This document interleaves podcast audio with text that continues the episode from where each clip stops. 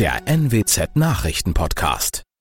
Guten Morgen zum Nachrichtenpodcast der NWZ. Mein Name ist Christian Osterloh. Moin.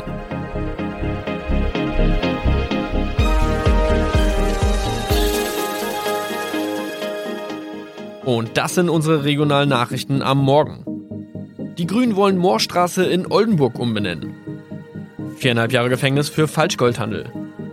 Und Landkreis Kloppenburg meldet ersten Omikron-Fall. Der Name Moorstraße könnte laut den Oldenburger Grünen rassistisch aufgefasst werden. Deshalb fordern diese eine Umbenennung. Die Straße wurde allerdings nach Hermann Moor benannt, einem der ersten Siedler in der Gegend. Um Missverständnisse auszuschließen, beantragen die Grünen eine Änderung in Hermann Moor Straße. Dann müssten alle Anwohner ihre neue Adresse in ihren Pässen angleichen. Außerdem müssten Polizei, Feuerwehr, Rettungsdienste und Anbieter von Navigationssystemen informiert werden. Die Stadtverwaltung schlug vor, ein Zusatzschild mit Informationen zur Person Hermann Mohr anzubringen. So könne man alle Irritationen beseitigen. Tobias G. musste wegen dem Verkauf von Falschgold am Mittwoch vor das Landgericht Oldenburg. Nachdem der Schortenser bereits im Mai zu einer Freiheitsstrafe von mehr als drei Jahren in Jever verurteilt wurde, betrieb er seinen Handel auf eBay Kleinanzeigen weiter. Das wog bei der Verhandlung schwer auf. Der 27-Jährige schrieb in die Inseratsüberschrift das Wort plated, was so viel bedeutet wie überzogene und nur vergoldete Ware. Da im weiteren Anzeigentext aber die Rede von einem Reinheitsgrad war und die abgebildeten Goldbarren eine Seriennummer trugen, handelt es sich hierbei um eine Täuschung. Tobias G. wurde zu viereinhalb Jahren Haft verurteilt. Ein weiterer Fall der neuen Omikron-Variante ist am Mittwoch im Nordwesten bekannt geworden. Der Kreis Kloppenburg bestätigt, dass eine Frau bei ihrer Rückreise aus Südafrika am Hamburger Flughafen positiv getestet wurde. Sie befindet sich weiterhin in Hamburg in Quarantäne. Da die Frau im Landkreis Kloppenburg lebt, sei auch das Gesundheitsamt Kloppenburg für diesen Fall zuständig.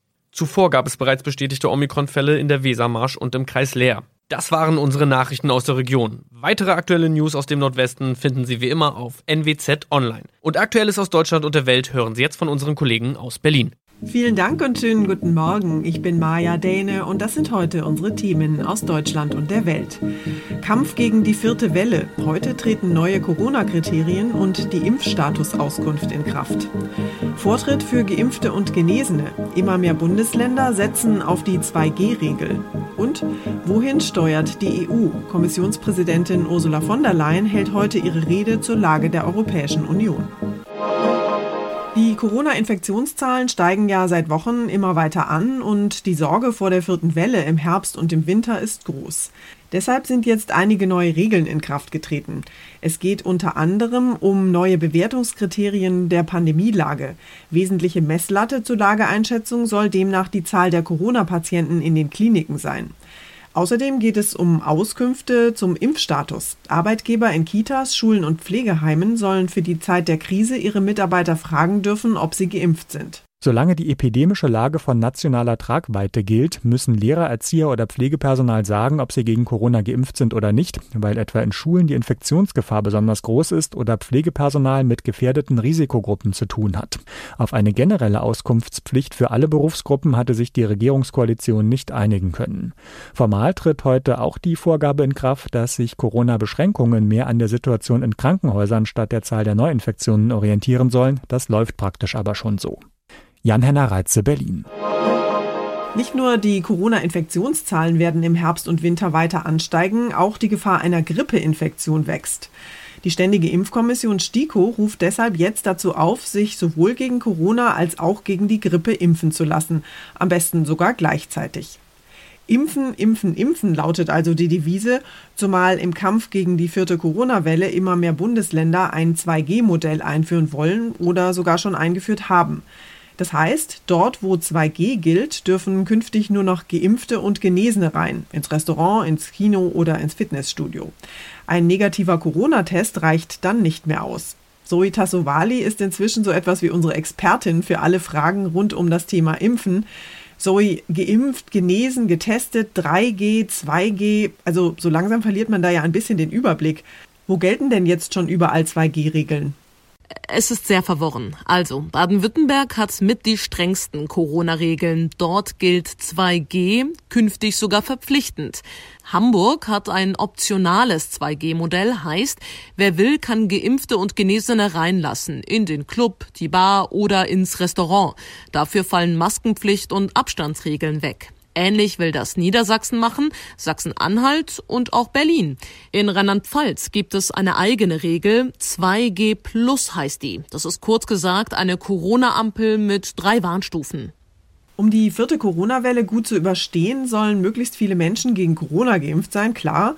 Aber jetzt ruft die Ständige Impfkommission ja plötzlich zur Doppelimpfung auf, also eine Impfung gegen Corona und gegen Grippe. Warum das denn? Na, weil inzwischen ist man sich ziemlich sicher, dass beide Impfungen sehr gut vor den jeweiligen Viren schützen. Vorher hatte man schließlich keine ausreichenden Daten. Deshalb war man mit so einer Doppelimpfung vorsichtig. Und nein, der Grippeimpfstoff wirkt nicht irgendwie weniger stark als die Jahre zuvor. Das befürchten einige, weil sich in der letzten Saison weniger Menschen mit Grippe angesteckt haben. Doch diese Sorge ist völlig unbegründet, sagt die STIKO. Wer soll sich denn gegen Corona und Grippe impfen lassen? Vor allem die Risikogruppen natürlich, also Ältere und Menschen mit Vorerkrankungen. Die STIKO befürchtet, dass jetzt im Herbst und Winter weniger Corona-Regeln gelten werden, beziehungsweise die nicht mehr so streng eingehalten werden, zum Beispiel die Maskenpflicht und Abstandsregeln. Dadurch steigt für bestimmte Gruppen wiederum das Risiko, schwer an Corona beziehungsweise auch der Grippe zu erkranken. Also zwei Piekser in den Arm und dann hat man gleich den doppelten Schutz. Informationen zu Impfungen und zur 2G-Regel waren das. Dankeschön, Zoe.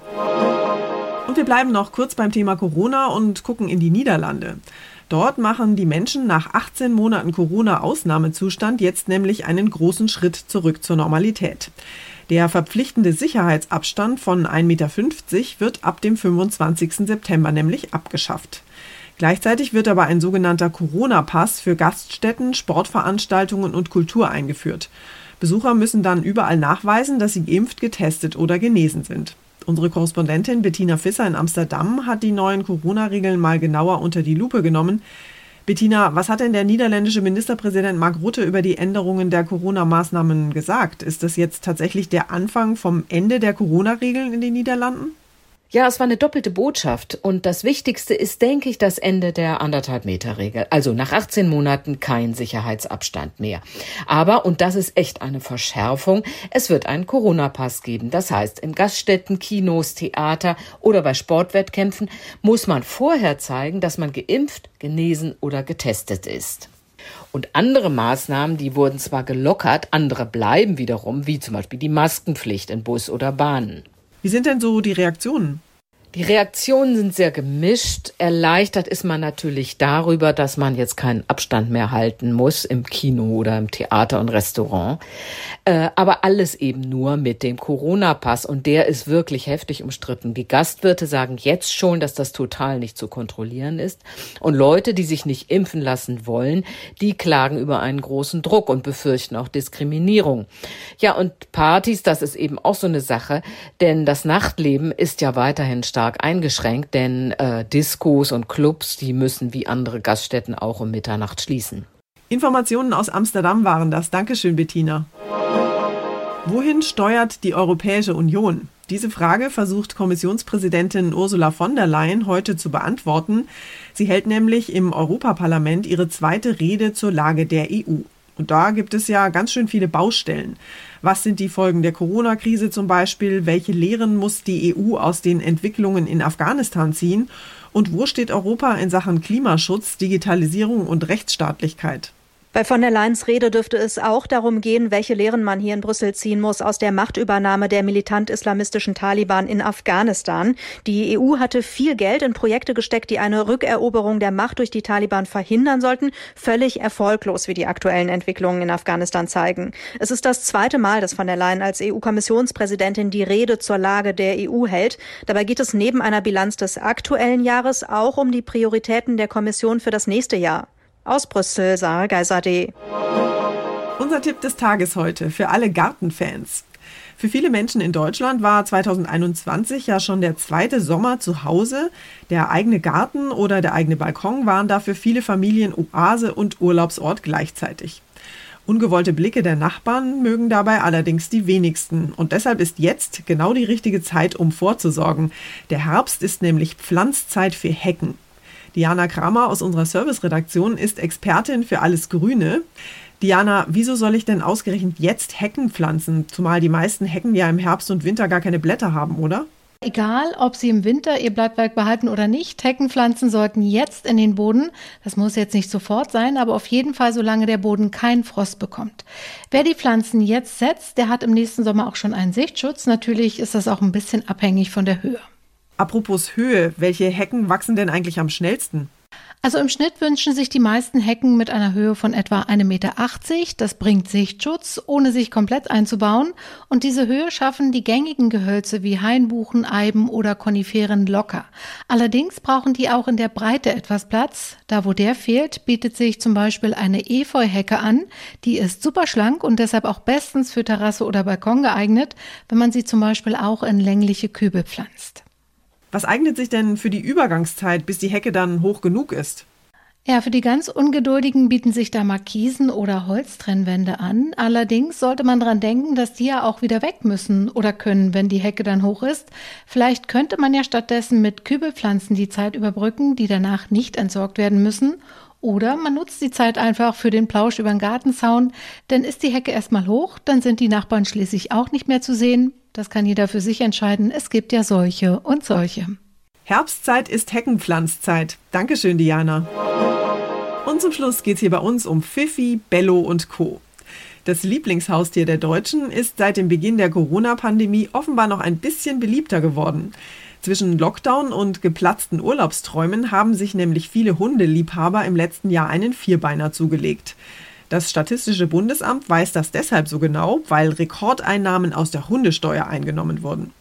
Tine Klimach, wie viele Millionen haben die stolzen Hundebesitzer denn für Lassie, Timmy und Schnuffi hingeblättert?